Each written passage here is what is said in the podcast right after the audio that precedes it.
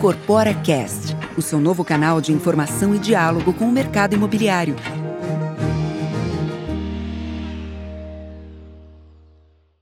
É um grande prazer estar com vocês aqui que estão participando do Incorpora Cast. Hoje a gente vai conversar, entrevistar e bater um grande papo com o Luciano Barreto Neto. O Luciano Barreto, ele é CEO da construtora Estanza de Aracaju, lá de Sergipe, associada nossa aqui na Abrainc desde janeiro de 2022. Luciano, para nós é uma imensa satisfação ter você aqui.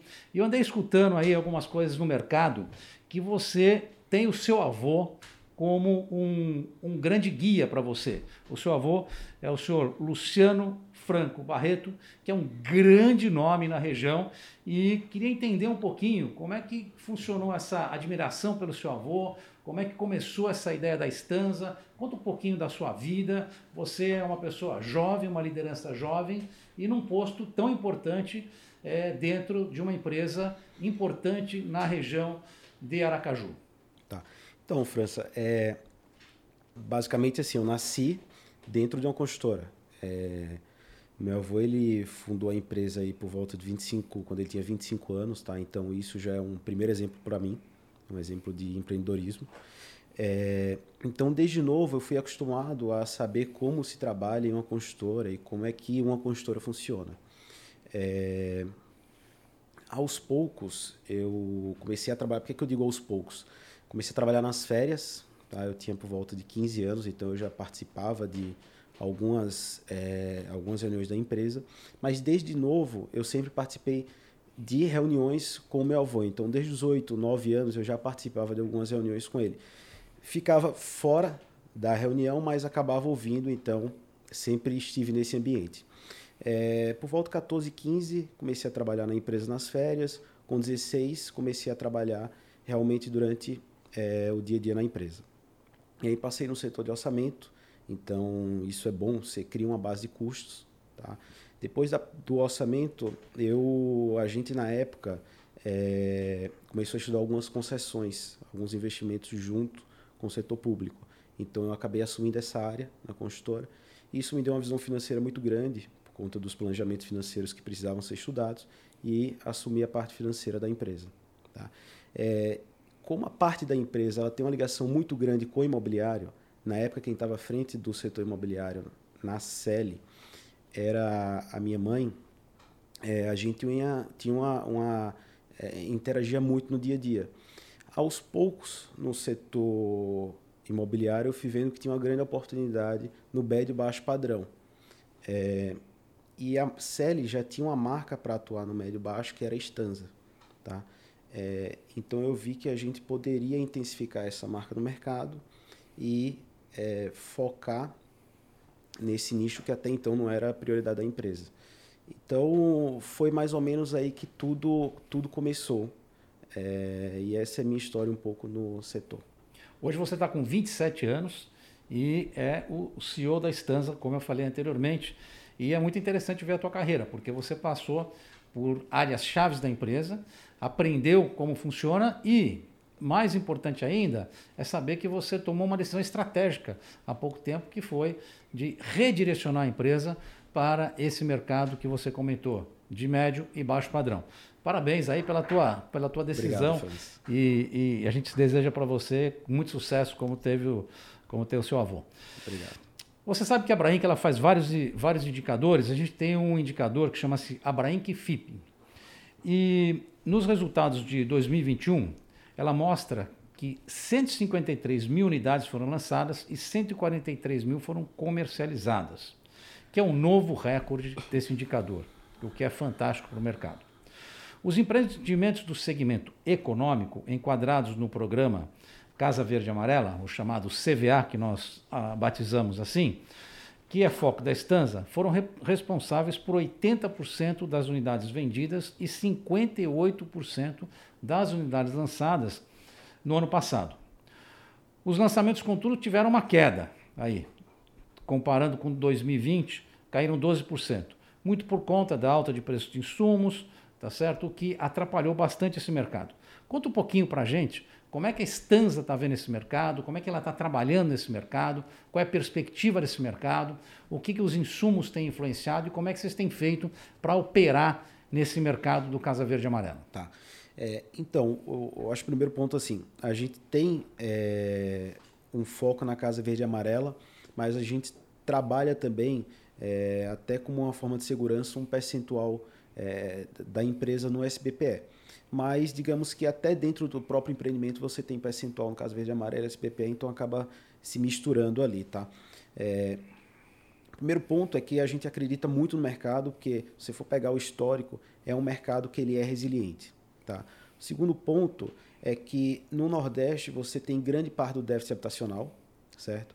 Então, quando você, quando a empresa ela, aumenta a produtividade, ela é uma empresa que se destaca é, em termos de custo, você tem um mercado muito grande para ocupar, que é o Nordeste. Tá? Então, esse é o segundo ponto que a gente acredita também.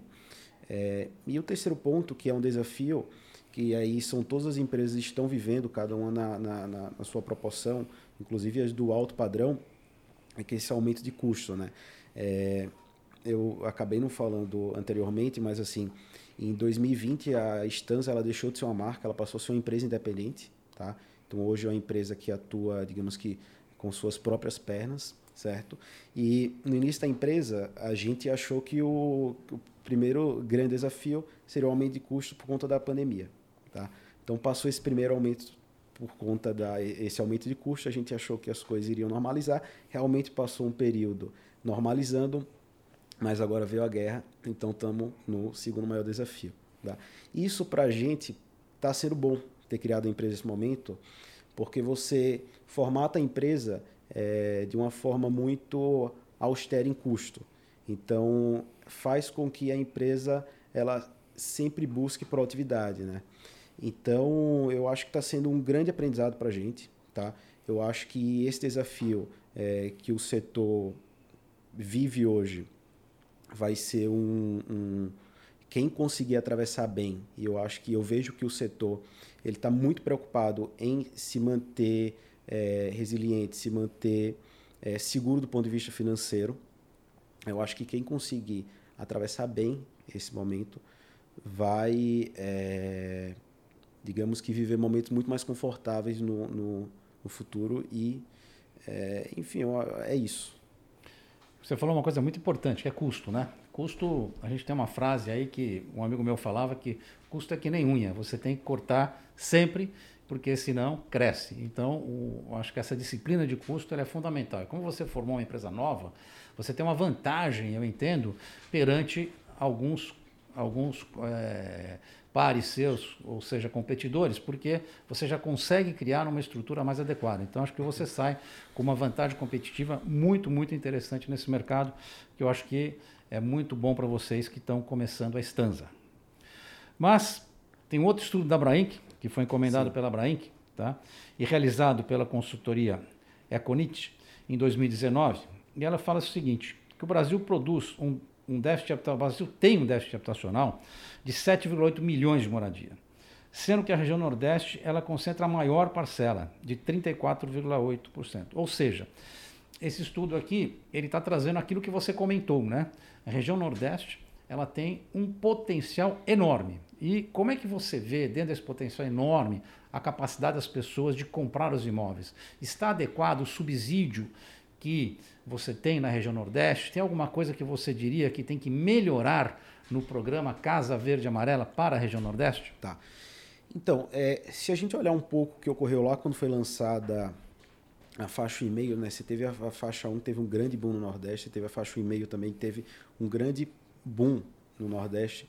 Então, é, qualquer aumento de subsídio que você dá, é impressionante como é, o Nordeste ele dá uma, dá uma, como se você botasse gasolina em uma fogueira. Então, ele, ele pega muito rápido e o mercado evolui de uma forma impressionante, tá?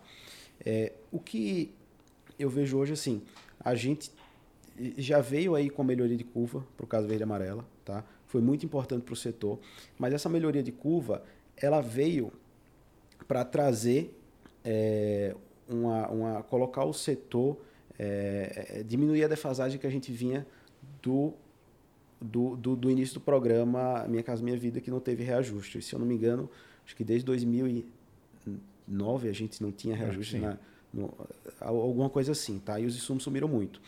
Agora a gente está vivendo outro momento, é, ainda mais com essa guerra. Então, eu acho que vai ser necessário sim a gente rever o reajuste para o reajuste subsídio para o Casa Verde e Amarela, tá? Os insumos eles estão subindo muito e é, o trabalho que foi feito na curva anterior ele já é, é, digamos que foi, foi, foi em grande parte diluído por conta desse aumento de custo, tá? Então eu acho que sim, eu acho que é, é bem importante isso. É, e além do mais, sabe, França, acho que é importante ressaltar que se você for pegar, comparar hoje um apartamento popular com o preço de um carro popular, o setor de construção talvez ele tenha ganhado muito mais produtividade do que o mercado automobilístico, porque se compara um carro popular hoje, ele está custando por volta aí de 100 mil, certo? No Nordeste, um apartamento popular, você consegue pegar ele por volta de 135 mil. Então, assim, você está falando de um bem que vai durar muito mais na mão de um cliente do que um carro e que ele está custando 30% a mais do que um automóvel. Então, assim, eu acho que precisa ser revisto sim, tá? É... E, independente disso, vale ressaltar que o, o, o setor, é, independente do subsídio, vem trabalhando e vem tentando melhorar a produtividade para se encaixar no cenário atual. A melhora de produtividade é uma coisa fantástica e, como você falou, acho isso, isso muito importante. E você fez uma comparação que eu gosto muito, né? Você comparou com a indústria automobilística, você fez uma comparação real, né? Com o valor de um carro popular e o valor de um imóvel é, no Nordeste. E tem outra coisa que eu gostaria de relembrar aqui, que é o seguinte: o número de pessoas que você contrata para produzir uma unidade Sim. é muito superior ao número de pessoas que a indústria automobilística contrata. Então, você, quando está fazendo seus empreendimentos, você está movimentando a cadeia produtiva e movimentando a economia numa velocidade fantástica. Eu acho que esse é mais um motivo que a gente tem como trabalhar para, junto com o governo, para com uma política de que o nosso segmento, além de tudo, ele, ele gera um grande volume de empregos, Isso. gera tributos, tá certo? E esse retorno para a sociedade ele é fantástico. E você deu um feedback importante também. Você já está verificando que a curva aprovada já não é suficiente. Então, algo que nós vamos também utilizar para a gente poder conversar e trabalhar com o governo, Sim. a possibilidade, né, junto ao Ministério do Desenvolvimento Regional e ao Conselho Curador do FGTS, a possibilidade de estudo de uma nova curva, né? Porque a intenção do governo, o que, que é? É ter habitação para as pessoas. E essas habitações que você faz, é, não são habitações que você dá para as pessoas. O subsídio ele serve somente para o quê? Para complementar a diferença daquela, do que aquela pessoa pode pagar, tá certo? O que a gente exige que ela pague, não é que ela pode pagar, né? Porque a gente determina que ela vai pagar um certo valor e chegar no valor é, total da parcela. Então, eu acho que esse feedback está ótimo e nós vamos utilizar esse teu feedback para conversar com o MDR e o Conselho Curador sobre esse assunto. Tá bom. Luciano, você sabe que o, o mundo todo, né, de uma maneira correta, tem se preocupado muito com sustentabilidade. Temos, inclusive, o ISD, que as empresas é, perseguem. E os investidores, né, quando, quando compram as ações das empresas Sim. de capital aberto, eles querem saber quais são as políticas de ISD. Como é que você vê é, o ISD no mercado imobiliário no geral, não só para a Stanza, mas como é que você enxerga isso, como é que você verifica que isso acontece hoje e como vai acontecer no futuro? Tá. Então, é, eu, o, se for olhar bem, o, o, até antes de existir o ISD, o setor de médio e baixo padrão, ele já atuava muito no formato social. Tá? É, Primeiro que é um setor que, como eu falei antes, ele vem buscando a maior produtividade para cada vez mais conseguir entregar para o cliente o imóvel a um preço mais baixo. Isso é de grande relevância pro social. Tá? É, e o segundo ponto é que, como a gente trabalha com áreas maiores do que o médio alto padrão, em áreas até então, para serem competitivas, são áreas que não estão é, formatadas, a gente precisa é, redesenhar novas, novas, novas manchas urbanas. Então essas manchas elas precisam, além do, do, do, do imóvel que vai ser construído, ela precisa ter alguns serviços para essa população futuramente vai habitar lá. Tá? Então, se você for olhar é, é, é o, o, o, algum, alguns imóveis já, alguns empreendimentos já entregues, é interessante que você faz uma, uma praça na frente, tá? E aí essa praça daqui a pouco tem a, a van que está vendendo alguns produtos para redondeza. O imóvel da frente ele já começa a reformar, abre um salão de beleza. E ali acaba criando um polo de, de, de emprego e tudo isso acaba sendo gerador de renda. Né? Você acaba melhorando a, a, a, enfim, a qualidade de vida da população que estava naquele local antes de ter o empreendimento. Então, eu, eu acho que esse é um dos principais pontos aí do setor é, imobiliário no social. Isso é uma coisa muito interessante, né? Porque isso já acontece há muitos anos, tá certo? E, e a gente, obviamente, a gente não, não comenta tanto, né? Mas agora com, com o ISD, a gente acaba fazendo essa reflexão e acaba vendo que nós já há muito tempo, né?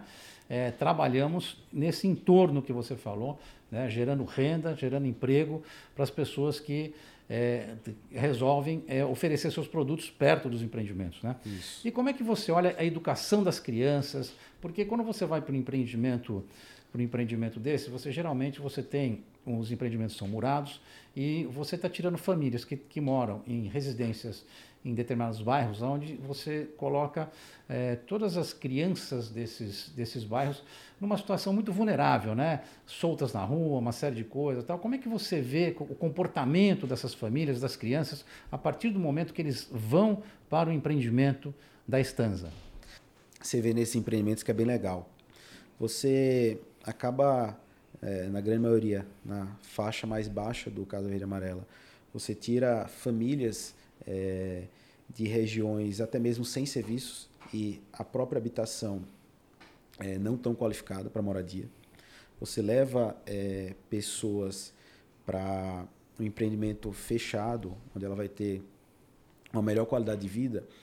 E o que eu falei anterior, anteriormente, acaba criando um polo de desenvolvimento de comércio ali ao redor, que depois começa a surgir escolas, começa a surgir creches, tá? É, até mesmo, às vezes, sem a participação do poder público. É importante a participação do poder público? É. Mas a gente tem que ver que o setor ele tem uma força tão grande que, na maioria dos casos, que nem sempre é valorizado, mas ele tem uma força tão grande que ele acaba levando vários outros serviços, tá? É, substituindo o, poder, o, o papel do poder público. Então, é, é, é isso que é, eu enxergo tá, em nosso setor quando ele vai para determinado local e acaba implementando empreendimentos. Isso é muito importante você estar falando, porque às vezes as pessoas não valorizam, né? São poucas as pessoas que têm a oportunidade de olhar antes do empreendimento e pós-empreendimento, porque às vezes antes do empreendimento, naquela, naquelas áreas as pessoas nem passam, né? São áreas que estão é, um pouco, às vezes, até algumas áreas abandonadas dentro de bairros e, e, as pessoas não passam. A partir do momento que você faz o empreendimento, as pessoas começam a passar, só que elas não percebem a comparação do que era aquela área, do que se transformou o empreendimento e do que o empreendimento trouxe. Isso. Então é muito importante isso que você está falando, é muito importante a gente falar sempre para mostrar todos os benefícios né, que essa habitação do Casa Verde e Amarela traz para a população é, brasileira. Né? Uma população isso. tão carente, com déficit habitacional tão grande que nós temos hoje, de 7,8 milhões de moradias, estimado aí, ou quase 80% é estimado no, no, no Baixa Renda. Luciano, eu queria te agradecer imensamente a oportunidade de você ter vindo aqui hoje. A gente sabe que você é, mora em Aracaju, trabalha em Aracaju.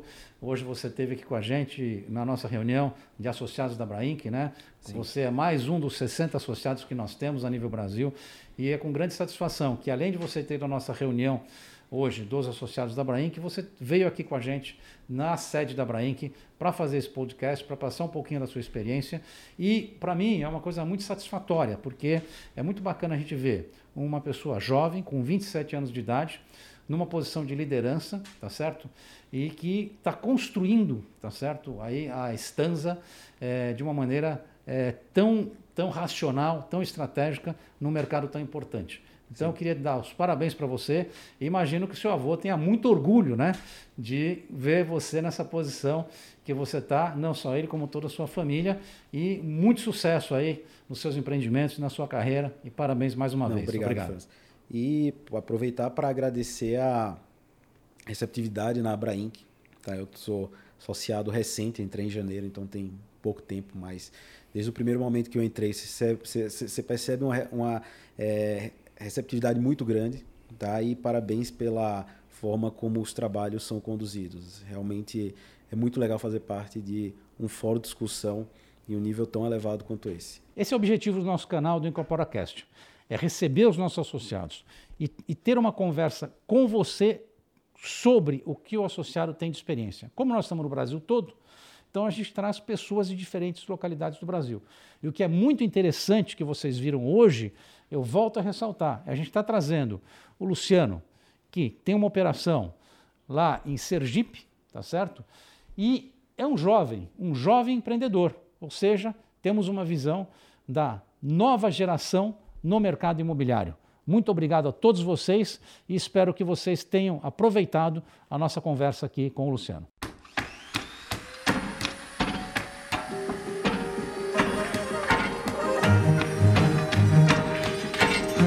Incorpora Cast, o seu novo canal de informação e diálogo com o mercado imobiliário.